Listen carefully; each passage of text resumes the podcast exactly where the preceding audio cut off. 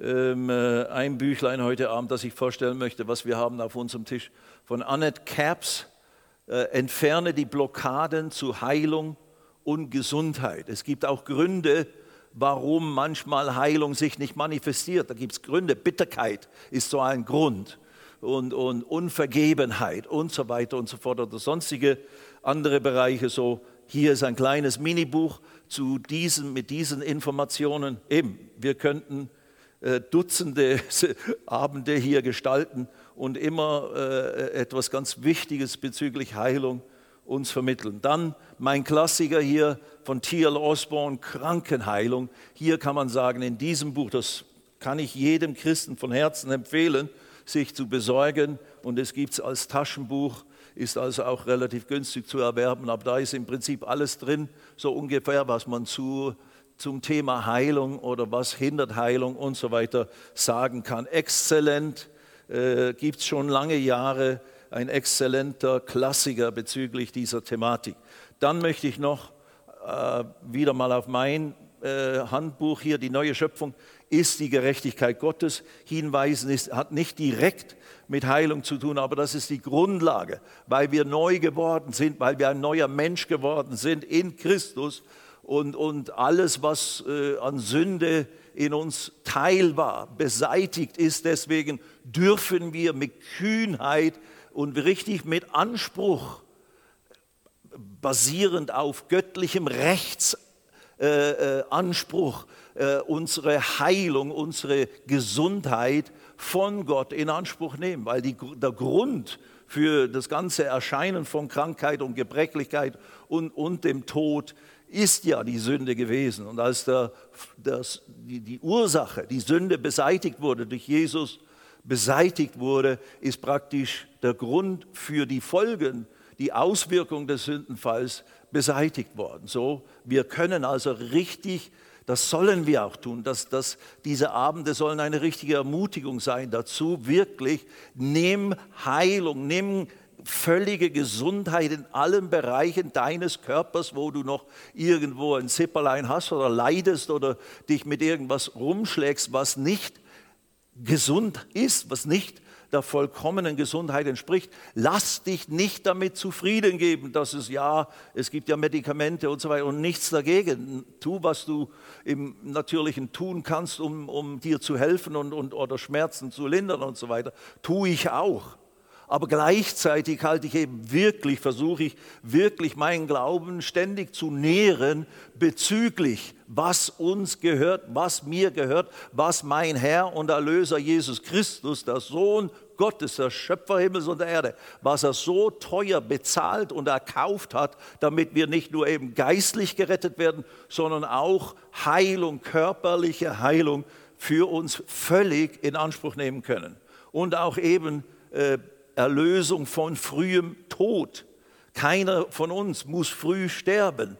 Selbst wenn, äh, wenn es in unseren Familien Generationen von, äh, seit Generationen immer wieder Leute gab, die früh gestorben sind, wie ein Fluch oder wie, wie ihr so vererbte äh, typische Dinge, Krankheiten oder was auch immer dieser Fluch und diese, diese typischen Dinge sind gebrochen in Christus. Wir haben einen neuen Familienstamm. Du stammst zwar, wir stammen zwar alle von Adam ab, aber wir stammen jetzt vor allem von dem letzten Adam ab, dem, dem, dem Adam, der, der nicht eben sich verkauft hat, der, sich, der nicht alles übergeben hat an, den, an die Sünde und an den Teufel, sondern der das alles wieder zurückgeholt hat. Nun gut, und dem gehören wir an und durch ihn haben wir Rechte und Ansprüche auf das, was er so teuer bezahlt hat. Wenn du auf dich schaust, ob du, ob du es verdienst, geheilt zu werden oder weil du, weil du nicht vollkommen bist in deinem Denken, in deinem Handeln, in deinen Gefühlen, in deinen Taten und so weiter und so fort. Wenn du darauf schaust und, und Gott behandelt mich entsprechend meinem äh, guten Tun oder eben nicht so guten Tun. Und wenn ich gut mit ihm wandle, dann segnet er mich. Und wenn ich nicht so gut mit ihm wandle, dann verflucht er mich oder dann hält er den Segen zurück. Nein, so ist es eigentlich nicht. Natürlich, wenn ich mit dem Herrn wandle, werde ich gesegnet. Da, da, da bin ich unter dem Segensstrom des Herrn. Ja, keine Frage. Aber es ist eben nicht so, dass Gott uns behandelt. Psalm 103 er behandelt uns nicht nach unseren Sünden, sondern nach seiner großen Barmherzigkeit.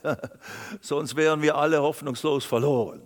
Also es ist nie, weil ich jetzt vollkommen glaube oder vollkommen gewandelt bin mit dem Herrn, deswegen belohnt mich der Herr mit völliger Gesundheit. Nein, sondern eben wir können durch Glauben, durch das Geschenk, äh, das uns in Christus gegeben ist, können wir durch Glauben dieses Geschenk eben auch der Heilung von jeder Form und der Erlösung von jeder Form der Krankheit oder Gebrechlichkeit, das können wir mit Glauben fest ergreifen und festhalten. Und dass das manchmal ein Kampf ist oder dass eben Glaube ein Kampf ist, yes, ich habe den guten Kampf des Glaubens gekämpft, hat der Paulus ja gesagt. Und eben, wir sehen Hebräer 11, die Glaubenshelden. Das sehen wir, wenn wir Lebensgeschichten betrachten, die uns in der Bibel vermittelt werden. Das war oft mit großem Kampf verbunden, das Überwinden gegen die Versuchung, gegen die Anfechtung, gegen die Attacken des Feindes oder äh, der, der feindlichen Heere oder eben des Teufels direkt. Ja, das ist immer mit Kampf verbunden. Yes aber es ist eben ein guter Kampf. Und Jesus hat diesen Kampf für uns eigentlich schon gekämpft und er hat ihn gewonnen. That's the thing. Und in seinem Sieg können wir lernen zu wandeln. Und das ist das, was wir lernen. Das ist das, was jetzt das christliche Leben ist. Wir lernen in dem geschenkten Sieg des Herrn Jesus zu leben und zu wandeln. Und da gehört Heilung für sich in Anspruch zu nehmen, mit entscheidend dazu. Und dass wir da manchmal zu kurz kommen, dass wir da manchmal äh, vielleicht nicht richtig gehandelt haben, nicht äh, in dem Sinne richtig geglaubt haben. Ja, tatsächlich nicht wirklich fest im Glauben gestanden sind. Ja, das ist auch Realität. Das ist keine Schande. Wir sind alles Lehrlinge. Wir sind alle am Lernen. Wenn wir nur vollkommen sein wollen und erst wenn ich vollkommen bin, bin fange ich richtig an. Ja, eben, dann brauchst du gar nicht anfangen. Dann, dann join the club. Wir sind alles Unvollkommene, alle in diesem Wettlauf drinne und Stück für Stück können wir von Sieg zu Sieg, von Herrlichkeit zu Herrlichkeit gehen. Preis dem Herrn. Also noch einmal, ich betone es immer wieder, entweder am Anfang, mittendrin oder am Schluss. Diese ganzen Aussagen, Ausführungen, die wir hier machen, sind nicht dazu da, irgendjemand zu verdammen, irgendjemand vorzuhalten, du hast einfach nicht genug Glaube. Das ist ja immer der Vorwurf an die Glaubensprediger, die über Heilung lehren und, und predigen. Ja, was ist mit denen, die nicht geheilt werden? Die haben dann alle, also weil, weil wir predigen, dass letztlich der Glaube ein entscheidender Faktor ist, um von Gott Heilung zu empfangen oder überhaupt irgendwas zu empfangen. Das, das ist nicht unsere Aussage als Glaubensprediger, sondern das ist, das ist die Schlussfolgerung, die man als Prediger bekommt, wenn man die Bibel studiert da muss man ja Glauben predigen. Und da, da wird halt gesagt, und Jesus hat es ja selber zu verschiedensten Personen gesagt, dir geschehe, wie du geglaubt hast. Frau, dein Glaube ist groß. Also hat den Glauben der Leute bemerkt. Wo ist euer Glaube? Hat er seinen, seinen Jüngern vorgeworfen, als es gestürmt hat und sie ihn geweckt haben von seinem wohlverdienten Schlaf mitten im Sturm. Wo ist euer Glaube? Naja, Eben und so weiter und so fort. Also der Herr hat wirklich versucht, Glaube zu lehren und Glaube zu vermitteln. Und er selber hat im Glauben gehandelt, als Mensch. Er ist vollkommen Gott, aber ist eben auch vollkommener Mensch. Und das ist eine ganz wesentliche Erkenntnis und Offenbarung und Wahrheit der Schrift. Jesus hat seine Wunder in dem Sinne getan, hat seine Wunder getan, nicht als Gott im Fleisch. War, das war nicht die Offenbarung, Gott kann ja alles tun. Er kann diesen Berg versetzen und deswegen hat er diese Aussage gemacht. Nein, er sagte das alles als der vollkommene Mensch, als der letzte Adam. Er zeigte, er demonstrierte, was es heißt, als Mensch im Verhältnis, in einem lebendigen, vollkommenen äh, Liebesverhältnis und in einer Beziehung mit dem lebendigen Gott zu leben, was man als Mensch leben kann, erleben kann und wozu man bevollmächtigt ist von Gott selber äh, zu tun und zu handeln auf dieser Erde. Das ist eine ganz entscheidende Sache. Dass Jesus vollkommen war und dass bei ihm immer alles zustande kam, was er dann auch gesprochen hat. Yes, das hat mit der Tatsache zu tun, dass er völlig sündlos war, dass er nie gesündigt hat, nie Fehler gemacht hat und so weiter und in vollkommenem Glauben gewandelt ist. Dass es bei uns nicht in dem Sinne eins zu eins äh, ständig so funktioniert oder, oder passiert. Yes, das hat damit zu tun, dass wir eben nicht Gott im Fleisch sind. Nein, wir sind Christen, wir sind Nachfolger Christi, wir sind neue Geschöpfe, neue Kreaturen. Ich bin ein Sohn Gottes, ja, ich bin einer, aber ich bin kein Vollkommener. In meinem Tun und Lassen, meinem Denken, meinem Werden bin ich nicht vollkommen. Ich werde eines Tages völlig vollkommen sein, wenn ich im Himmel bin und, und so verwandelt werde in sein Ebenbild. Aber hier auf der Erde sind wir in einem Heiligungsprozess, sind wir in einem Reifungsprozess von, von, kind, von, von Babystadium zu Kinderstadium zu erwachsenem Reifestadium. Und als, als Kind kann man vieles noch nicht verstehen und weiß noch viele Dinge nicht, wie man sie handhabt oder kann sie noch nicht tun. Als Erwachsener fällt mir vieles dann ganz leicht und ganz einfach. Und so ist das zu erklären mit diesen Dingen. Nun gut, Heilung ist Gottes Wille für dich. Wir haben äh, einige äh, bisher unter anderem einige der, der, der Haupt, äh, wie soll ich sagen, Meinungen äh, behandelt, die es im Leib Christi gibt. Dabei haben wir festgestellt, grundsätzlich kann man sagen, dass jeder Christ sagen würde, Gott kann heilen. Ja, sonst, wie gesagt, ist er nicht Gott. Zweitens, Gott hat geheilt, davon ist ja die Bibel voll, dass, dass Gott Heilungswunder bewirkt hat in unterschiedlicher Weise im Alten Testament und dann natürlich vor allem durch den Dienst Jesus, aber sogar auch im Dienst der Apostel sehen wir, ja, Gott hat geheilt das, äh, äh und kann heilen, das bezweifelt wohl kein Christ. Aber dann kommen eben jetzt, was ist jetzt aktuell der Stand der Dinge? Viele denken, äh, äh, und verkündigen auch, lehren das auch in ihren, in ihren Schulen und Institutionen, dass heute Gott nicht mehr heilt, dass er eigentlich nicht mehr übernatürliche Dinge tut, weil diese Zeit einfach zu Ende gekommen ist und so weiter.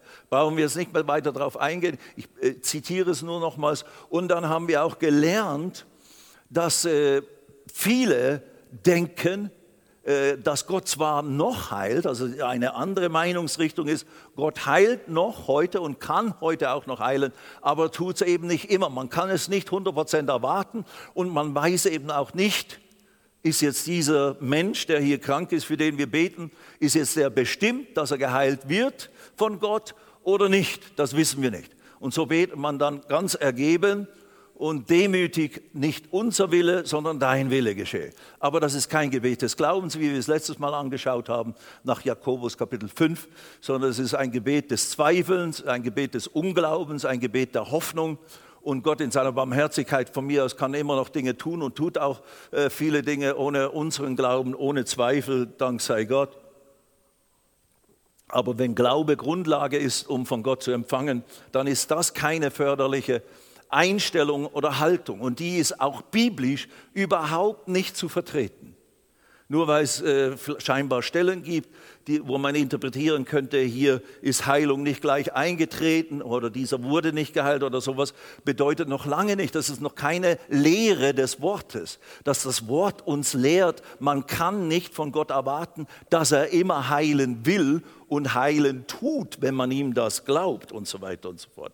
Gut, lassen wir das, ich gehe das nur noch mal kurz durch, aber das ist wichtig, weil wir alle sind von solchen äh, Meinungen und Einflüssen äh, selber in unserem Leben beeinflusst worden. Und das stelle ich ja auch immer wieder fest, auch in unserer Gemeinde und ganz gleich, wo man verkehrt im Leib Christi, äh eine echte Überzeugung von, es ist Gottes Wille, absolut, für mich ganz klar äh, vom Wort Gottes her, dass Gott will, dass ich geheilt bin und dass sogar jeder Mensch geheilt ist und Heilung empfängt von ihm und, und, und frei von Krankheit lebt, das da wird der Kreis an Gläubigen, die dieser Überzeugung wird, schon deutlich kleiner. Ich sage nicht, das sind nur ein paar wenige. Nein, nein, da gibt es eine, eine, in gewissem Sinne könnte man sagen, auch eine ganze Bewegung, dank sei Gott, in unserem letzten Jahrhundert, seit in dem Sinne auch der Ausgießung des Heiligen Geistes in der Azusa-Straße,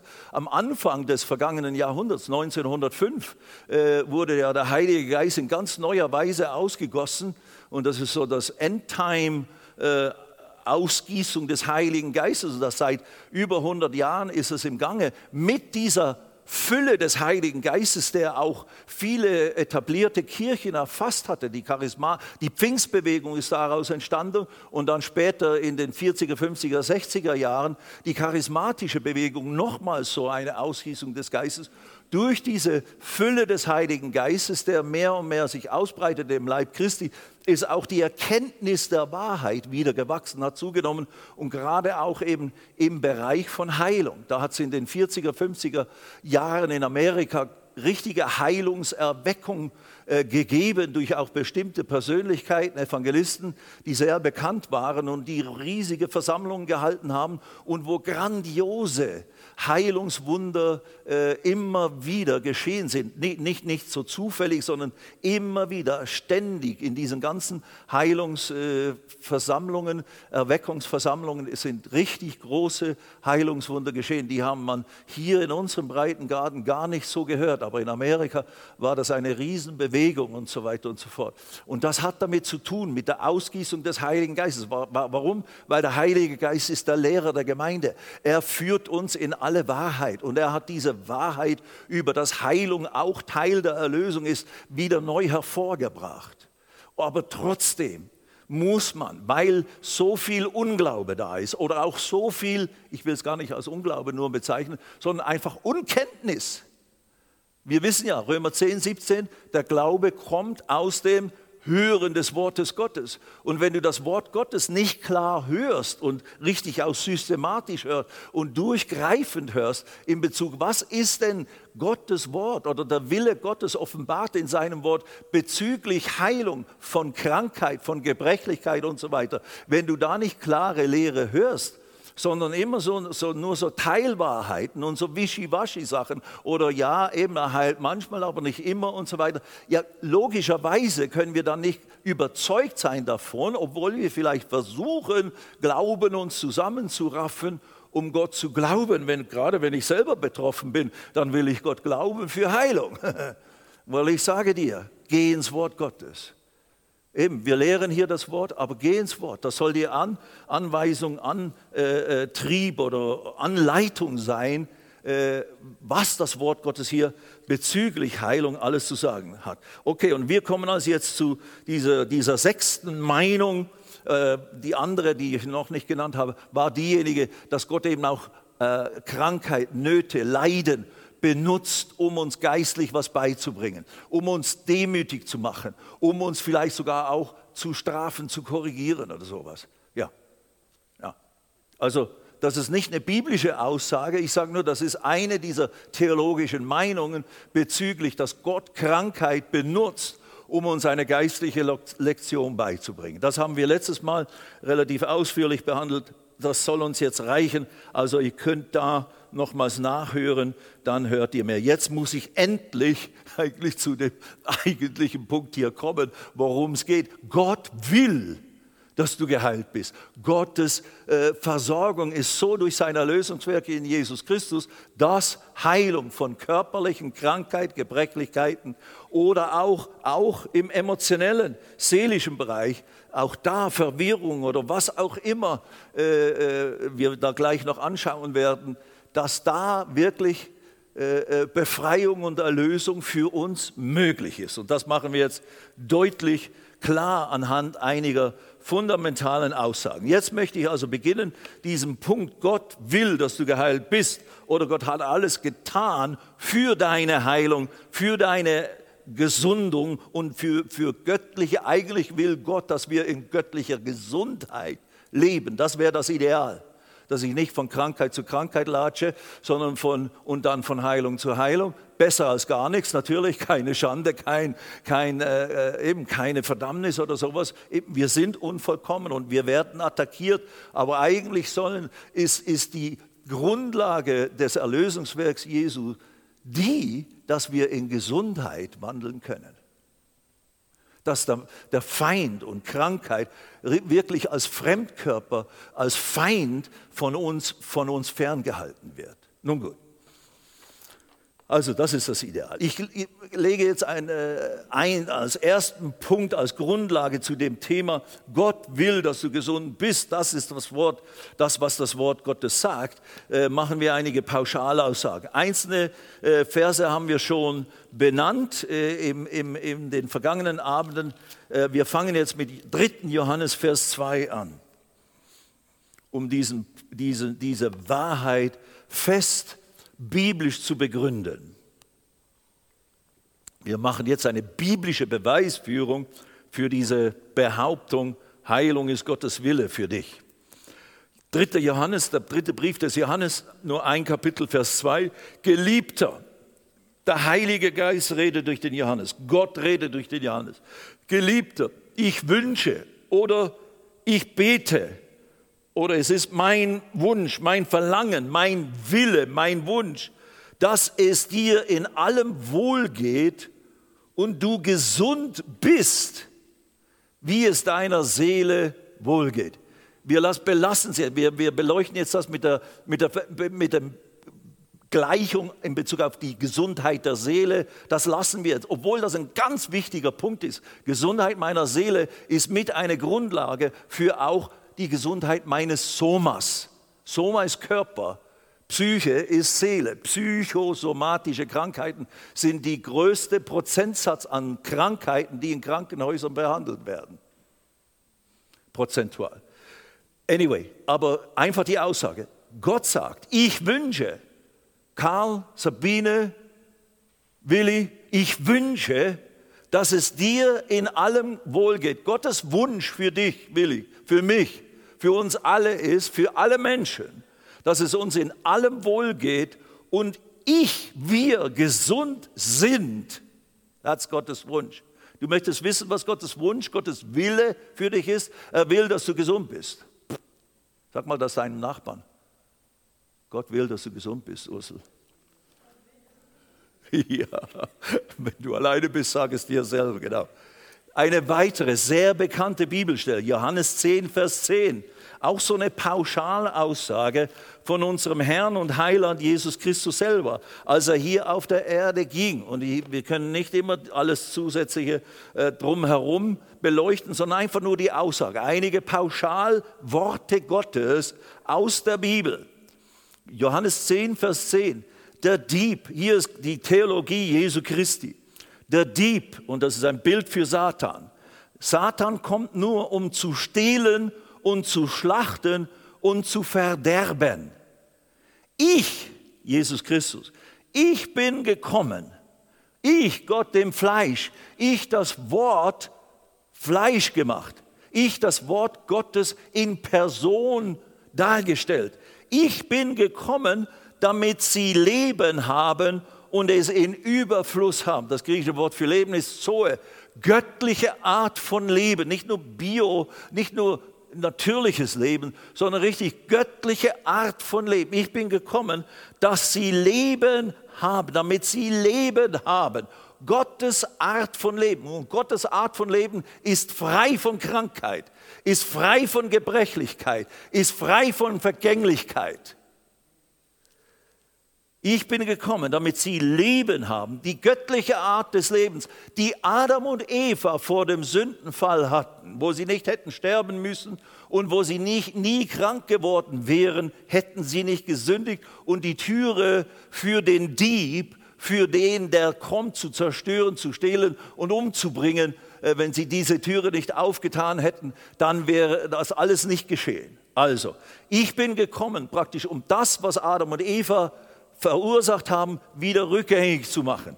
Ich bin gekommen, damit sie Leben haben und es in Überfluss haben. diese Art, und da musst du wirklich eben, wir müssen uns die Perspektive Gottes aneignen, wenn wir sein Wort studieren. Du musst deinen Sinn erneuern im Lichte des Wortes Gottes. Was meint Gott mit diesen Aussagen? Das Leben im Überfluss ist nicht ein karges, nur geistlich überfließendes Leben, wo ich geistlich das Leben Gottes in mir habe und ewiges Leben habe und im Himmel eines Tages auf äh, äh, äh, sein werde in alle Ewigkeit und dort dann auf goldenen Straßen lebe und dort in der Hülle und Fülle des Lebens Gottes lebe. Aber hier in Bezug auf mein physisches Leben, in Bezug auf meine materiellen Umstände, in Bezug auf meine sozialen Umstände, in Bezug auf mein Dasein hier kann ich gar nichts erwarten, weil wir sind ja sündige Menschen, wir sind ja unvollkommene Menschen. Also wir können nichts, keine, äh, wie soll ich sagen, hochtrabenden Ansprüche an Gott stellen.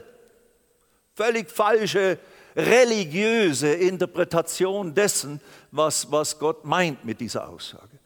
Gott will, dass wir die Art von Leben hier erleben und genießen und erfahren im Bereich des Geistes, der Seele, des Körpers, im materiellen Bereich, im sozialen Bereich, soweit es von uns abhängig ist. Vieles in Bezug auf Verfolgung, vieles in Bezug auf was der Feind versucht, uns in den Weg zu stellen. Das sehen wir im Leben des Paulus.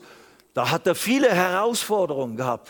Äh, dreimal Schiffbruch erlitten, einmal gesteinigt worden. Äh, äh, äh wie viel Mal?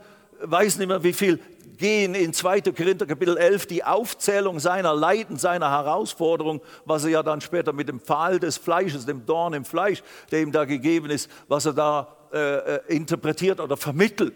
Er hat riesige Herausforderungen ständig gehabt, aber das waren nur die Versuche des Teufels, ihn aufzuhalten, äh, in der Verkündigung und Ausbreitung des Evangeliums mit den Offenbarungen, die er hatte. Der Teufel wollte alles verhindern, alles versuchen, um ihn zu bremsen, damit diese Wahrheiten ja nicht unter die Menschheit kommen. Aber er hat es nicht geschafft.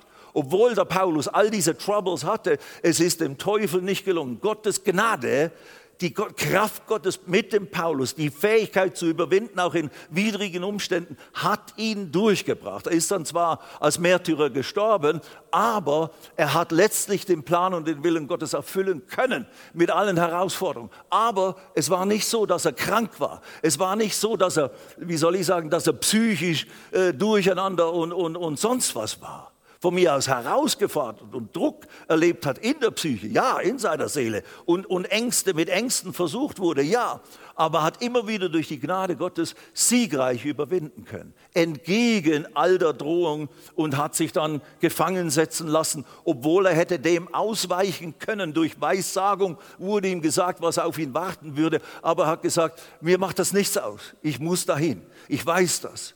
Und wenn ich umkomme dabei, no problem. Das ist Sieg. Das ist eine Siegermentalität, obwohl es vielleicht nicht so glorreich aussieht.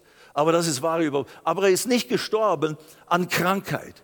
Er ist nicht gestorben oder hat sich irgendeines Tages durch Besessenheit, durch einen Dämon, der ihn, äh, der ihn in Besitz nahm, irgendwo über eine Klippe gestürzt und sich umgebracht vor lauter Verzweiflung oder Umnachtung. Genauso wenig wie Jesus. Nun gut. Also, ich bin gekommen. Jesus ist gekommen Gott durch Jesus ist gekommen, damit wir Leben haben und es im Überfluss haben. Überfließendes Leben ist nicht, und ich will niemanden zu nahe treten, der im Moment krank ist, der im Moment behindert ist, der im Moment eingeschränkt ist, Verstehe mich ja nicht falsch. Dies sind Worte Gottes. Das ist das Wort Gottes. Er will dir helfen mitten in deiner Situation, um da Sieg zu erleben, um da Glauben zu entwickeln für Gottes Erlösungskraft, dass sie wirksam wird in deinem Leben. Aber Gott will, dass du die Art von Leben erlebst, die er selber hat, wozu er Jesus gesandt hat, uns zu geben. Und das wird noch viel deutlicher natürlich ausbuchstabiert. Jetzt eine weitere so grundlegende, pauschale Positivaussage in Bezug auf das, was Gott will für uns. Und wo eben das alles, alles, was positiv ist, Leben in Fülle bedeutet, gemeint ist. Und wir werden das ja genauer noch definieren. Jakobus Kapitel 1 und dort Vers 17. Da heißt es, Jede gute Gabe, und es ist immer wieder, es ist nicht nur der Jakobus, der schreibt, es ist Gott, der uns seinen Willen mitteilt. Jede gute Gabe und jedes vollkommene Geschenk kommt von oben herab, von dem Vater der Lichter, bei dem keine Veränderung ist, noch eines Wechsels Schatten. Jede gute Gabe, gute Gabe und jedes vollkommene Geschenk. Jetzt müssen wir wieder definieren, was ist denn im Lichte der Bibel, Altes und Neues Testament, was ist eine gute Gabe von Gott? Was ist ein vollkommenes Geschenk von Gott? Ist Krankheit? Ist Schmerzen? Ist Herzinfarkt? Ist, ist äh, äh, Arthrose? Ist äh, äh Krebsgeschwüre? Ist das eine gute Gabe? Ist das ein vollkommenes Geschenk im Lichte des Wortes Gottes, im Lichte des Willens Gottes offenbart im Garten Eden? als er mit, mit seiner Schöpfung in sechs Tagen fertig war, war das Prädikat, er sah alles an, was er gemacht hatte, es war sehr gut. Adam und Eva waren nicht krank. Es kommen banale Aussagen, aber die sind nicht banal, die sind fundamental. Wenn du da nicht klar weißt, was da Sache ist, dann wirst du eben auch den Rest nicht richtig interpretieren mit dem ganzen Wort Gottes und Willen Gottes. Adam und Eva waren nicht krank, die kannten Sünde nicht, die kannten Tod nicht, die kannten keine Schmerzen, die kannten keine Leiden oder sonst Bedrängnisse physischer Art, psychischer Art, nicht im geringsten, bis zu dem Tag, wo sie sich dem Teufel unterordneten und gegen Gott sündigten und sich von Gott abwandten. Da sind sie geistlich gestorben, wurden getrennt von Gott. Ihr Geist wurde sündig, Satan wurde ihr geistlicher Herr und der Fluch und die Herrschaft der Sünde kam in diese Welt. Der Fluch beinhaltet Krankheit, das werden wir gleich noch äh, anschauen genauer. Jede vollkommen, jedes vollkommene Geschenk, jede gute Gabe, Krankheit ist damit nicht gemeint. Absolut nicht. Absolut nicht.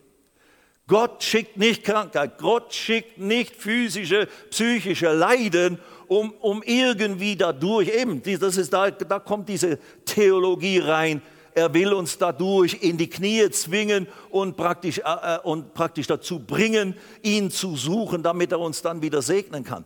Gott kann, wie wir es ja auch schon gesagt haben an einem dieser Abende, Gott benutzt, Gott möchte natürlich spätestens, wenn wir mit solchen Dingen herausgefordert möcht, sind, möchte er uns dazu bringen, durch Predigen, durch, durch sonst irgendwas, durch den Heiligen Geist, dass wir zumindest dann anfangen, ernsthaft Gott zu suchen, damit er uns helfen kann. Aber er hat diese Dinge nicht geschickt. Er hat sie nicht geschickt. Das ist nicht von ihm. Das ist keine gute Gabe, die er geschickt hat. Der Teufel, der Dieb kommt zu stehlen, zu, zu was heißt es, zu würgen und äh, Lutherdeutsch und umzubringen. Der Teufel, alles Negative, alle bösen, zerstörerischen Dinge sind die Frucht letztlich des Fluches und des Teufels und der Sünde. Also das, da, aber eben da scheiden sich schon die Geister. Du musst anfangen, wirklich das, was von Gott kommt, zu erkennen. Das ist was Typisches für Gott. Und das, was vom Teufel ist, auch zu erkennen. Das ist typisch für den Teufel. Das ist typisch für das Leben in der Sünde, unter dem Fluch und in der gefallenen Schöpfung. Übrigens, ich habe kein Bild mehr hier auf dem Bildschirm, gell, Lukas, äh, seit längerer Zeit. So, das muss man unterscheiden. Gott will gute Dinge. Gott bringt uns jedes vollkommene Geschenk. Und wir nehmen die Bibel, du musst halt die Bibel auch selber lesen. Man muss die Bibel unbedingt selber lesen, um zu, die Definition aus der Schrift zu bekommen. Es ist nicht Gott, der diese Dinge schickt. Natürlich, im Alten Testament stehen viele Dinge in Bezug auf den Fluch und, und dass Gott dafür sorgen wird, werden wir auch gleich anschauen wo, wo, wo Gott als der Aktive erscheint, der dann sein Volk züchtigt und dann sein Volk praktisch diese Flüche äh, äh hinter, hinterherjagt. Aber da gibt es eine ganz wesentliche theologische Richtung oder auch von, von der Interpretation der, der althebräischen Sprache, wo, wo es mehr ein, ein, nicht ein aktives Handeln Gottes ist, sondern ein Zulassen. Gott muss praktisch zulassen. Das ist im Prinzip das Gesetz der Ursache und Wirkung, wie wir es immer illustrieren. Wenn du die, die heiße Herdplatte berührst, dann verbrennst du die Finger. Nicht, weil Gott bewirkt, dass du die Finger verbrennst, sondern weil ich äh, entgegen dem handle, was, was Gott sagt, don't do that, tu das nicht, sondern tu das, das wird dir Gutes geben und wenn du das tust, wird es dir Schaden bringen. Wenn ich also jetzt entgegen dem, was Gott mir sagt, was zum Leben und zum, zum vollen, zum, zur Art des Lebens dient und führt, die er für mich hat und die er für mich will, wenn ich dem entgegen handle und auf den Vater der Lüge, der Sünde höre und, und auf Dummheit und Torheit äh, äh, betreibe, ja, dann muss ich, dann ist es eben, die Ursache ist, ich habe Blödsinn gemacht, ich habe die Platte berührt und dass ich dann die Finger verbrenne, ist eine, ein Naturgesetz, wenn du so willst, ein physikalisches Gesetz. Hat mit Gottes Wirken und, und, und so weiter und den, selbst mit seinem Zulassen eigentlich nichts zu tun. Er lässt es zwar zu, weil er uns einen freien Willen gegeben hat, weil er uns in sein Ebenbild geschaffen hat, aber that's all. Dann zeigt er uns, was wir tun sollen und was wir nicht tun sollen. Und wenn wir entsprechend handeln, werden wir das entsprechende ernten. Was du setzt, wirst du ernten. So kompliziert ist es alles nicht. Aber eben wir interpretieren aufgrund unserer Erfahrungen und, und auch unserer Unvollkommenheit hat man immer wieder die Klarheit der Schrift verdreht und angefangen, unseren Erfahrungen anzupassen. Das ist eine Form von Stolz, meiner Meinung nach. Wenn ich nicht mehr bereit bin, mich wirklich der Wahrheit der Schrift zu beugen, sondern ich muss ja jetzt unser, unsere, äh, unsere, wie soll ich sagen, unsere Richtung, unsere Bewegung, unsere Denomination verteidigen. Wir erleben da nicht mehr so viel Heilung. Also kann es nicht sein, dass wirklich Gott immer heilen will. So, wir müssen das Wort ein bisschen äh, anders interpretieren, als, als was wir ursprünglich glaubten und, und was eigentlich eindeutig äh, klar ist und so weiter. Ja, das wäre schade. Aber das ist in vieler Hinsicht tatsächlich geschehen. Das Wort Gottes ist immer wieder äh, äh, abgeändert und verdreht worden durch, ja, können wir alle auch tun. Tun wir in gewissem Sinne auch, weil wir alle nicht das vollkommene Wissen haben. Aber man kann auch äh, sich ganz nach dem Wort Gottes orientieren. Nun gut, jetzt gehen wir noch als vierte äh, grundlegende Pauschalaussage und die ist natürlich schon sehr spezifisch, aber die ist trotzdem eine grundlegende Aussage zu dieser ganzen Behauptung, Gott will, dass du gesund bist. Matthäus Kapitel 4. Und da benutzen wir jetzt Jesus als unseren Maßstab. Und das ist dann die Ausgangsbasis für unsere nächsten Punkte, die wir gleich hier noch behandeln werden. Jesus ist unser Maßstab. Aber hier ist in Matthäus 4, ab Vers 17 beginnt äh, in, im Matthäusevangelium die, die Chronolog, der chronologische Ablauf des Dienstes Jesus. Hier Vers 17, von da an begann Jesus zu predigen und zu sagen, tut Buße, denn das Reich der Himmel ist nahegekommen. Also hier im Matthäusevangelium beginnt der chronologische Punkt von Jesu Dienst. Hier beginnt Jesu Dienst. Hier nach, da ist er getauft worden, hat den Heiligen Geist empfangen und jetzt fängt er an zu predigen.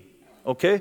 Das ist, das ist wo wir äh, rein äh, von der, vom Ablauf äh, und die, dem Punkt dieser Aussage, die wir jetzt gleich lesen werden, sind. Jesus beginnt hier seinen Dienst, so wie es Matthäus uns vermittelt. Und dann Vers 18 bis 22 sind diese bekannten Verse, die ich auch immer wieder gerne benutze, wo er die ersten Jünger beruft in die Nachfolge um sie zu Menschenfischern zu machen. Und dann heißt es in Vers 23, kommt jetzt praktisch so eine pauschale oder so eine äh, umfassende Beschreibung, wie der Dienst Jesu dann aussah. Er fing an zu predigen, tut Buße, kehrt euch um, äh, denn das Reich der Himmel ist nahe gekommen. Und jetzt, dann heißt es in Vers 23, und er, Jesus, zog in ganz Galiläa umher, lehrte in ihren Synagogen und predigte das Evangelium. Lehren und predigen.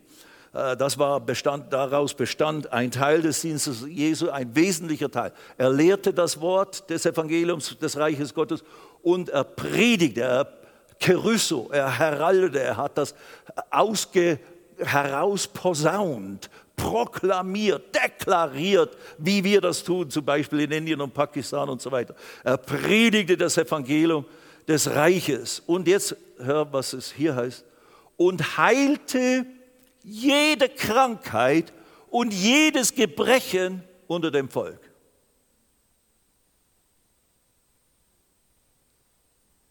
Schon mal gut, oder?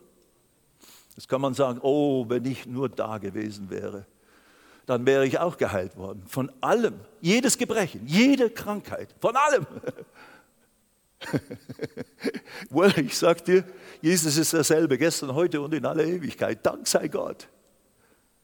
Das, da kommen wir noch dazu, aber äh, äh, äh sag nicht, ja, oh, nein, fange an, deinen Glauben, deinen Verstand, deinen Sinn zu erneuern. Jesus, es ist typisch für Jesus, alle Krankheiten und jedes Gebrechen zu heilen. That's it. Das ist die Aussage. Und heilte jede Krankheit und jedes Gebrechen unter dem Volk. Hör die weiter. Vers 24. Und die Kunde von ihm ging hinaus in das ganze Syrien. Kann man sich vorstellen, ne? wenn einer da ist und jeder wird geheilt, wo der auftaucht. Wow, kommt mal alle her, von überall, in ganz Syrien. Und, und, und, äh, und so weiter und so fort. Und sie brachten zu ihm, hört ihr das an? Alle Leidenden oder Krankheit, die mit mancherlei, also mit praktisch jeder Art von Krankheit und Qualen behaftet waren und Besessene und Mondsüchtige und Gelähmte und er heilte sie. sie haben alle gebracht und er hat sie alle geheilt. Amazing. Und natürlich sagen wir, das war Jesus. Das war, ja, völlig richtig. Das war Jesus. Absolut. Es hat seither keinen gegeben, in den 2000 Jahren Kirchengeschichte, der das, wo, über dessen Dienst man das hätte sagen können. Überall, wo der Steinle, überall, wo der Bonke, überall, wo wer auch immer, äh, äh, Bruder Hagen, Branham und wie sie alle heißen, R.W. Chamber und so weiter, aufgetaucht sind, sind immer alle geheilt worden. Nein, können wir leider nicht sagen. Aber selbst im Dienst des, der, der, der ersten Apostel und so weiter, da heißt es in der Apostelgeschichte, dass sogar, äh, äh, dass sie dort anfingen, die Kranken auf die Straßen zu legen, etwas, was sie bei Jesus sogar gar nicht getan haben, äh, damit wenigstens der Schatten von Petrus auf einige von ihnen fallen würde und die dann geheilt würden. Also auch die Apostel, die Jünger des Herrn, die direkten äh, Jünger des Herrn, haben amazing, erstaunliche, gewaltige, äh, wie soll man sagen, Heilungserlebnisse, Heilungsmanifestationen und Feldzüge erlebt. Und wiederum, es gibt zwar viele theologische Richtungen und Meinungen, die sagen, das ist mit dem, der Urgemeinde und mit dem Fertigschreiben der, der Schrift äh, mit der Offenbarung Gottes in der Schrift ist das zu Ende gekommen und das können wir jetzt nicht mehr erwarten. Nur, das sagen Menschen, das steht aber nirgendwo in der Bibel. Sondern in der Bibel steht eben Hebräer 13, Vers 8, Jesus Christus, derselbe, gestern, heute und in aller Ewigkeit. Er hat sich nicht verändert. Und da sagt ja im äh, Johannes 14, Vers 12, diejenigen, die an mich glauben, werden die Werke tun, die ich tue, und größere als diese. Und entweder hat Jesus gemeint, was er sagte, oder wir, es sind einfach große, tolle Worte, äh, äh euphorische Worte, emotionelle Übertreibungen, oder was? Nein, es gibt keinen Grund zu denken, dass es emotionelle, euphorische Übertreibungen unseres Herrn waren. Nein, er hat wirklich gesagt, was er meinte. Er kann nicht lügen. Gott ist kein Fantast, Gott ist kein Hampelmann. Der sagt nicht Dinge und meint sie nicht. Und wenn er es meint und wenn er es sagt, dann ist es genauso zu, zu verstehen, wie er es gesagt hat. Und dann müssen wir alles bei uns korrigieren. Und von mir aus müssen wir es vergleichen. Was ist wirklich gemeint mit dieser Aussage? Ja, das ist natürlich richtig. Was meint jetzt dieser Begriff? Aber ich kann dir sagen, alle heißt alle. alle hat er gehalten, dann waren keine Kranke mehr. Und wenn sie alle Kranken und Gebrechlichen und mit Qualen und, und Besessene gebracht haben und die wurden alle geheilt, dann war nachher keiner mehr da, wenn die alle da tatsächlich waren. Die sind nicht alle gesund geblieben äh, äh in aller Ewigkeit. Das ist ja nicht, auch wir Menschen, wenn ich Heilung erlebe, übernatürliche Heilung, Gottes Kraft erlebe, um mich zu heilen, bedeutet nicht, dass ich nicht angefochten werden kann, bedeutet nicht, dass ich aktuell jeden Tag neu im Glauben, Glaube ist immer jetzt, jetzt, heute im Glauben wandeln muss und eben Attacken und Symptome abweisen muss und so weiter und so fort. Das, das ist auch eine Realität. Aber natürlich, das, was Gott getan hat, das, das wird nicht einfach so zurückkriechen. Außer, ich erlaube es. Außer, ich habe tatsächlich, wie ja auch unser Bruder Karl oder an, viele andere erlebt haben, sie sind von mir aus spontan in einer Versammlung geheilt worden oder als Folge eines Gebets äh, wurde Heilung manifest. Und dann kamen von mir aus wieder Attacken, kamen Dinge, wo Symptome plötzlich wieder auftauchten. Und dann ist die Frage, bin ich jetzt nur geheilt worden, weil Gott hier Gnade gewirkt hat, weil hier ein Prediger war, der das geglaubt hat, was er verkündigt hat und in dem Moment bei mir auch Glaube war und ich habe es im Glauben oder durch die Gnade Gottes einfach empfangen äh, und, und jetzt deswegen bin ich der Nutznießer und habe jetzt Heilung erfahren von, dieser, von diesem Problem oder von dieser Krankheit, aber dann eben äh, werde ich nicht, aber in meinem Kopf oder in meinem Herzen bin ich mir immer noch nicht im Klaren, was eigentlich wirklich der Wille Gottes ist, bezüglich Krankheit ganz allgemein gesprochen. Das ist ja das genau, was wir behandeln. Wenn ich geheilt werde, wenn ich ein Heilungswunder erlebe, bedeutet ja noch nicht, dass ich jetzt die vollkommene Offenbarung habe in Bezug auf den Willen Gottes bezüglich Heilung und, und Krankheit und so weiter. Sondern ich habe Gnade erlebt und, und dieses Wunder erlebt. Aber jetzt muss ich hingehen, um mein Herz meinen Glauben stärken, füllen, mein Bewusstsein, mein Wissen über, was ist der Wille Gottes bezüglich Krankheit, wenn, wenn, weil wir sind in einer gefallenen Welt, wir, wir leben unvollkommene Leben, wir, es gibt Herausforderungen in, in natürlichen Situationen, wo, man, wo, man, wo der Körper äh, äh, äh, ja, herausgefordert wird und, und angefochten werden kann. Wie gehe ich damit um? Gehe ich damit um, indem ich sage, no, nein, nicht hier. Nicht nur, weil ich damals geheilt wurde, sondern nein, weil Jesus, durch die Striemen Jesu bin ich geheilt worden. Heilung ist Teil des Erlösungswerks. Das gehört mir in Christus. Es ist ein Fluch. Es ist nicht ein Segen Gottes. Es ist nicht irgendwie Gott, der mir jetzt irgendwas beibringen will. Nein, nein, nein. Da musst du feststehen im Glauben, um solche Attacken und Herausforderungen, neue Herausforderungen abweisen zu können. Das müssen wir auch tun als Pastoren. Das muss Pastor John tun, das muss der Flado jetzt tun, das muss ich tun mit den Herausforderungen, die man dann als älterer Mensch plötzlich doch erlebt, die man nicht für möglich gehalten hätte. Aber jetzt ist die Frage, was mache ich? Know, man kann sich schon fragen, warum ist es passiert? Eigentlich glaube ich ja für Schutz und Ding. Richtig, das erwarte ich auch. Ich erwarte überhaupt keine Manifestation von irgendwas. Aber wenn es dann kommt, was tue ich dann? Da muss ich fest auf meinem Glauben stehen. Da muss ich meinen Glauben festigen. Da muss ich neu ins Wort Gottes gehen, muss es neu in mich hineinbauen, weil das Wort Gottes ist lebendig und kräftig und es ist geistliche Nahrung für meinen Geist, für meinen geistlichen Glauben. Glaube ist nicht aus dem Kopf, Glaube ist aus dem Herzen. Und der Glaube kommt in mich hinein durch das Hören des Wortes Gottes und das Begreifen und Annehmen des Wortes Gottes und das dann darin wandeln und, und dann im Glauben aktivieren dessen, was ich weiß. Ich kann wissen, was der Wille Gottes ist bezüglich Heilung. Aber das ist noch kein Glaube. Das ist Wissen, das ist besser als Nichtwissen. Aber das Wissen ist noch nicht Glaube. Wissen ist gut. Aber jetzt muss Herr, das Herz glauben. Und jetzt weiß, und jetzt deklariere ich. Und zum Glauben gehört das Sprechen des Wortes, sage ich jetzt auch gleich. Weil oftmals geht das unter in lauter äh, Erklärungen über was, wie, was alles Sache ist. Aber dann in der Praxis, in der Praxis gehört das Sprechen dessen, was ich glaube, ganz wesentlich dazu. Das Bekennen mit dem Munde ist das Säen des Wortes, äh, des Glaubens, des Wortes Gottes, das ich in mein Herz genommen habe. Und jetzt fange ich es an zu proklamieren über meine, meine Kinder, über mich, über meine, über meine Situation, über meine Umgebung oder was auch immer. Du musst anfangen, dieses Wort im Glauben zu deklarieren, auszusprechen. Spreche zu dem Berg und er wird weichen, wenn du nicht zweifelst, sondern glaubst, dass das, was du sagst, zustande kommt, dann wirst du haben, was du gesprochen hast. Markus Kapitel 11, Vers 22 und 23.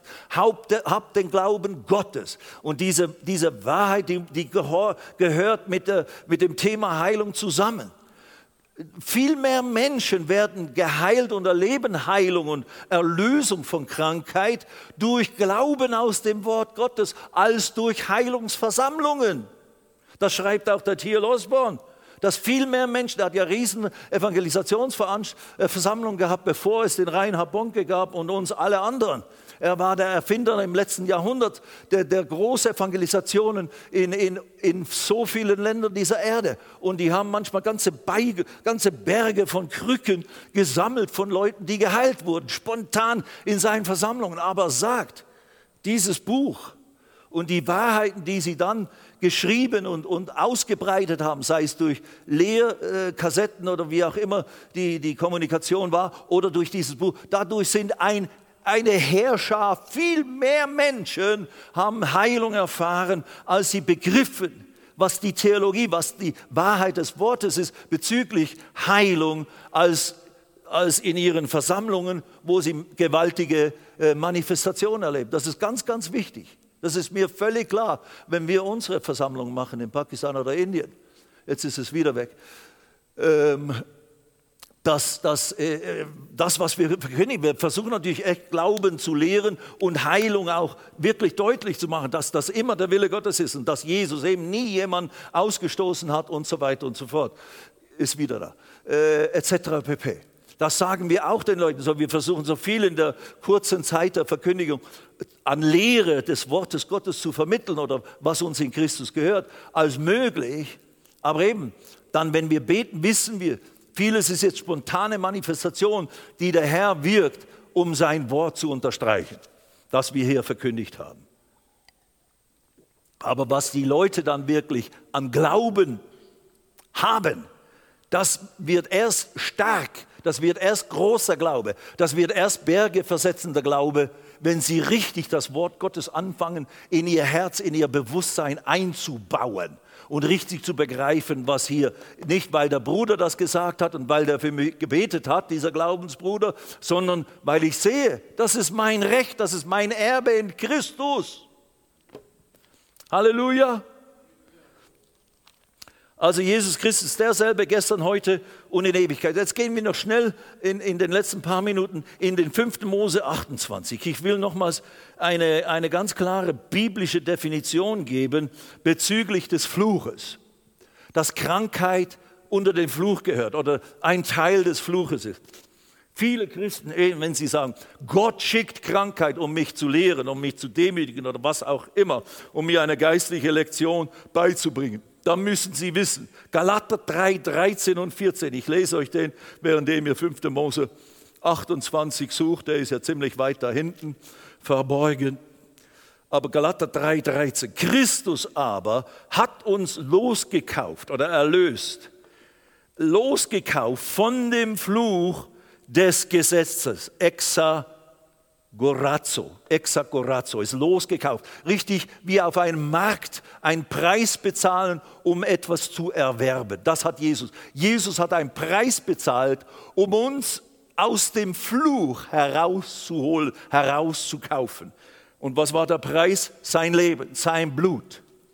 Christus hat uns losgekauft von dem Fluch des Gesetzes, indem er ein Fluch für uns geworden ist. Denn es steht geschrieben, verflucht ist jeder, der am Holz hängt. Vers 14, damit der Segen Abrahams, deswegen hat er uns erlöst, nicht nur um uns zu erlösen, sondern das ist die zweite Wirkung. Jetzt soll der Segen Abrahams, damit der Segen Abrahams in Christus Jesus zu den Nationen, zu den Heiden, zu den nicht-jüdischen Völkern komme, damit wir die Verheißung des Geistes durch den Glauben empfingen. Der Segen Abrahams ist im Prinzip pauschal gesagt die Fülle des Lebens, das, was Adam und Eva in gewissem Sinne verloren haben, ist uns durch Abraham in gewissem Sinne in seinem Bund mit Gott wieder verheißen, wieder zugesprochen worden und, äh, und noch viel äh, mehr im, in der praktischen Definition. Aber Christus hat uns erlöst, losgekauft, herausgeholt, herausgekauft aus dem Markt des Fluches. Und was war der Fluch? Ich sage euch jetzt, äh, ich lese euch jetzt einige. Das ist der Fluch, den findest du in 5. Mose 28, ab Vers 15 bis äh, Vers, was ist es, 68. Genau.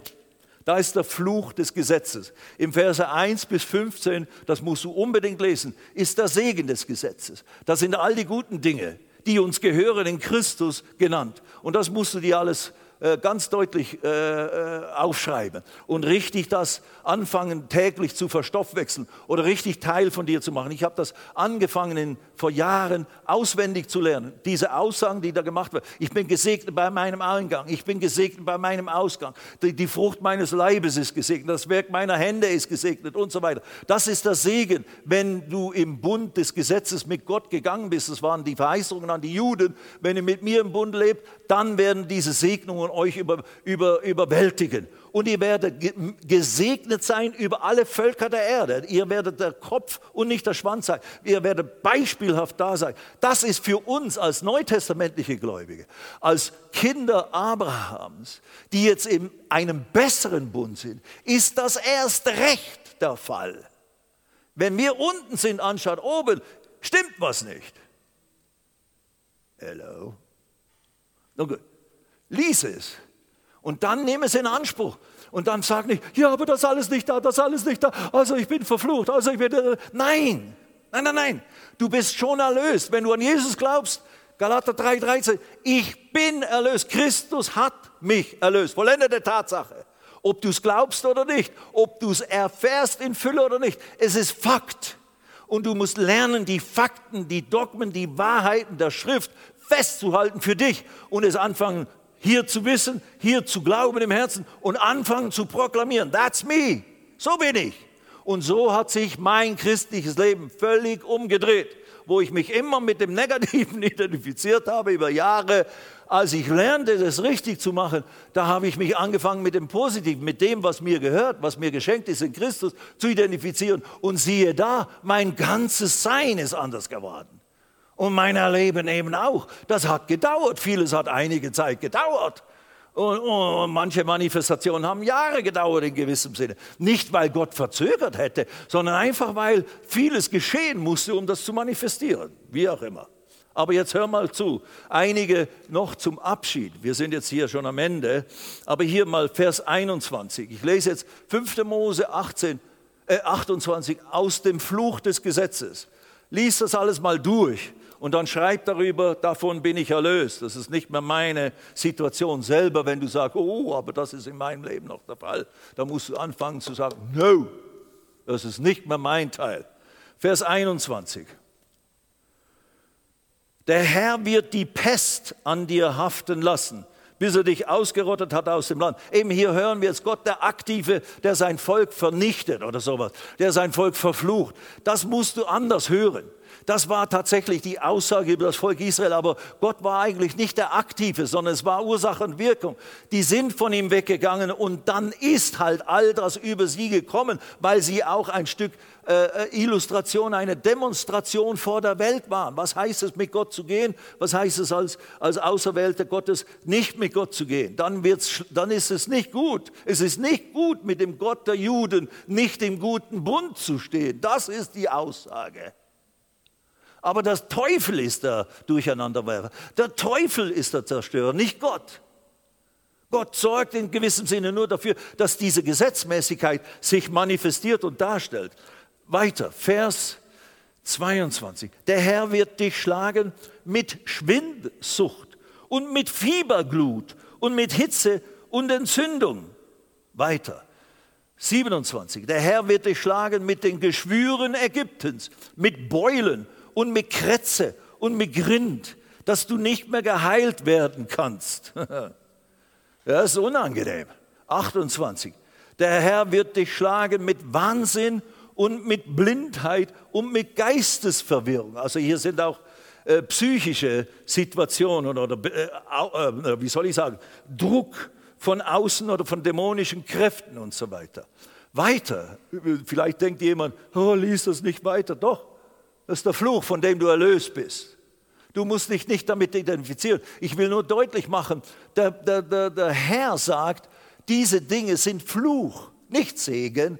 So wenn du als Christ sagst, ja, aber das ist Gottes Segen, dass er mich mit diesen Dingen testet und prüft und herausfordert. Da, Gott sagt dann, nein, das ist ein Fluch. Der soll nicht auf dich kommen. Das ist nicht für dich bestimmt. So identifiziere dich nicht und schieb mir nicht in die Schuhe, dass ich das dir schicken würde. Dann, und wenn es so wäre, dass Gott das tut, dann solltest du keine Pillen nehmen, solltest dich nicht operieren lassen, solltest keinen Arzt besuchen und solltest kein Gebet beten um Heilung. Weil dann arbeitest du ja gegen den Willen Gottes, weil Gott will dich ja dadurch irgendwas beibringen. Hello? Und warum versuchst du so elend davon loszukommen? Seid ihr noch alle da? Ich weiß, ihr glaubt das ja alle. Ich muss ja mit irgendjemand schimpfen. Und so, ihr seid, das, das ist halt, wenn man da ist, dann wird man ausgeschimpft hier. Nein, nein, ihr seid nur meine Hörer.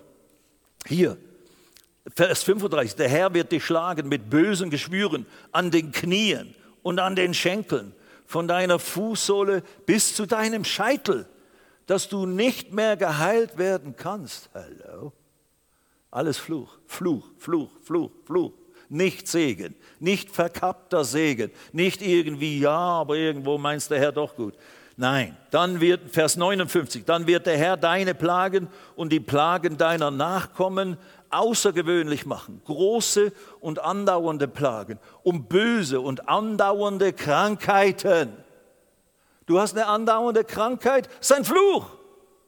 Christus hat mich erlöst von dieser chronischen Krankheit. Im Namen Jesus bin ich erlöst davon. Im Namen Jesus widerstehe ich den Symptomen. Im Namen Jesus sage ich Nein zu diesen ganzen Manifestationen. Ich bin geheilt durch die Wunden Jesus. Das musst du eben anfangen, in dich reinzuhauen, in dich, in dein Herz hineinzuholen, damit du gegen diese Attacke, weil der Teufel ist darauf, dich zu vernichten um der Welt zu sagen, es nützt nichts an Jesus zu glauben. Das mal, die machen fromme Sprüche und die sagen Heilung und so, ja, ja, ja, ja. Aber dann, wenn es dann drauf und dran kommt, verrecken sie wie der Rest der Welt. Ich bin jetzt extra drastisch. Und das ist nicht zur Ehre Gottes. Unsere Krankheit ist nicht zur Ehre Gottes. Ich schimpfe mit niemandem. Ich bin auch, habe auch Herausforderungen und Herausforderungen gehabt, so ich, ich, ich gehe mit mir selber ins Gericht, wenn du denn so willst. Nein, ich gehe mit, den, mit diesen Herausforderungen ins Gericht. Wir müssen die ernsthaft angehen. Nicht uns damit begnügen, dass man heute, dank sei Gott, gibt es heute viele Lösungen. Ja, das ist auch eine Antwort Gottes in dem Sinne. Aber es ist noch nicht völlige Heilung. Heilung ist übernatürlich, ist durch das, was Jesus getan hat, der Sohn Gottes am Kreuz und in seinem Leiden und Sterben. Und dann geht es noch weiter. Auch alle, Vers 31, 60, äh, 61, 60 und 1. Und er wird alle Seuchen Ägyptens gegen dich wenden, von denen du dich vor denen du dich fürchtest, und sie werden an dir haften bleiben. Auch alle Krankheiten und alle Plagen, die nicht in dem Buch dieses Gesetzes geschrieben sind, also alles, was hier nicht aufgezählt ist, alles, was sonst an Plagen und Krankheiten vorhanden ist, all that belongs to that. Alles das gehört zum Fluch. Finde dich nicht damit ab. Alle, alle Krankheiten, alle Plagen, die nicht in dem Buch dieses Gesetzes geschrieben sind, der Herr wird sie über dich kommen lassen, bis du vernichtet bist. Und dann äh, im Vers 22, weil du der Stimme des Herrn deines Gottes nicht gehorcht hast. Also hier wird es gerichtsmäßig wiedergegeben in alttestamentlicher Sprache. Aber wir müssen ganz klar sagen, in Christus, wenn du Jesus zu deinem Retter und Herrn gemacht hast, dann bist du vom Fluch des Gesetzes erlöst worden. Dann gilt all dieses nicht mehr. Ganz gleich, wenn du so willst, wer jetzt, ob jetzt Gott der Aktive dahinter ist oder nicht und, oder nur der Zulassende. Da streiten sich die, die, die Schriftgelehrten unserer Zeit. Aber die Klarheit ist, Jesus ist der Maßstab. Und Jesus hat jeden, der zu ihm kam, geheilt. Und jeden, der ihm glaubte und wenn, wenn, er, wenn er zweifelte, wenn du willst, kannst du mich heilen. Ich will, sei geheilt wenn du glaubst, dass es der Wille Gottes ist und dass die Schrift sagt, Jesaja 53, durch seine Striemen sind wir geheilt worden, durch das, was Jesus auf seinem Rücken erduldet hat. Und das ist physisches Leiden, aber da war auch geistliches Leiden, alle Krankheit, der Fluch der Krankheit, all dieser ganze gesamte Fluch, der über die Menschheit kam als Folge des Sündenfalls, die wurde auf Jesus gelegt, auf seinen Geist, seine Seele und seinen Körper. Er trug unseren Fluch. Er wurde zu unserem Fluch. Er trug unsere Sünde. Er wurde mit unserer Sünde zur Sünde gemacht, damit wir Gerechtigkeit Gottes würden. Er, Matthäus 8 lese ich zum Abschluss und das ist die Grundlage, dass wir dann gleich noch beten für uns alle und für Leute, die da zuschauen. Äh, äh, und wenn du da äh, irgendwo Herausforderungen hast in deinem Körper, erwarte Heilung. Matthäus 8 und dort, das, das ganze Kapitel ist voller Heilungswunder, aber dann heißt es da, nachdem er die, die Schwiegermutter des Petrus geheilt hatte vom, vom hohen Fieber, heißt es im Vers 16, als es aber Abend geworden war, brachten sie viele Besessene zu ihm und er trieb die Geister aus mit seinem Wort. Er sprach das Wort und die wurden befreit. Und er heilte alle Leidenden, alle Kranken, alle Leidenden. Und Vers 17, deswegen lesen wir das jetzt noch. Damit erfüllt würde, was durch den Propheten Jesaja geredet ist. Und das ist eben Jesaja 53, ein bisschen umgewandelt in der, in der, in der Aussage, wie es dargelegt ist hier der durch den Propheten Jesaja geredet ist, der spricht, er selbst nahm unsere Schwachheiten und trug unsere Krankheiten. Und dieses nahm unsere Schwachheiten, trug unsere Krankheiten, er selbst nahm sie. Das ist eben nicht nur ein Identifizieren, ein Mitleiden, das ist anstelle von, so wie er deine Sünde und Schuld auf sich nahm und getragen hat und das gerechte Gericht Gottes getragen hat und bezahlt hat für dich und mich, damit du nicht mehr unter deiner eigenen Sünde leiden musst und, und dafür gerichtet werden musst. Die ist weggenommen. Er hat sie getragen, die Sünde, und weggenommen. So musst du sie, du bist frei von der Sünde. Wir sind Gerechtigkeit Gottes. Genauso ist es mit der Krankheit. Er trug unsere Krankheit, damit wir nicht mehr unter der Krankheit leiden sollten. Das ist dein Privileg. Das ist unser Erbe. Das ist unser Recht als Sohn, Tochter, als Kinder Gottes. Er hat es getragen, dann muss ich es nicht mehr tragen. Dann kannst du das verscheuchen aus deinem Körper. Sprich zu deinem, zu deinem Körper, sprich zu deinem Bauch, sprich zu deinen Gelenken, sprich zu was auch immer in deinem Körper angefochten ist. Im Namen Jesus bin ich erlöst davon, durch die Striemen Jesu. Nimm den Bericht des Arztes und du kannst sie nicht in dem Sinne negieren, also Blödsinn, was der behauptet. Nein, wenn das Röntgenbild zeigt, da ist ein Tumor, dann ist da ein Tumor, dann kann man den nicht einfach wegleugnen. Aber sprich zu dem Tumor. Du bist geheilt. Ich gebiete dir, verschrumple, vertrockne, verschwinde aus meinem Körper. Im Namen Jesu Christi. Amen. Und der Name Jesu beinhaltet alles, wer Jesus ist und was er ist und seine ganze Heilungskraft, seine ganze Befreiungskraft. Es ist nicht die Lautstärke, aber es ist der Glaube an das, was er für uns getan hat.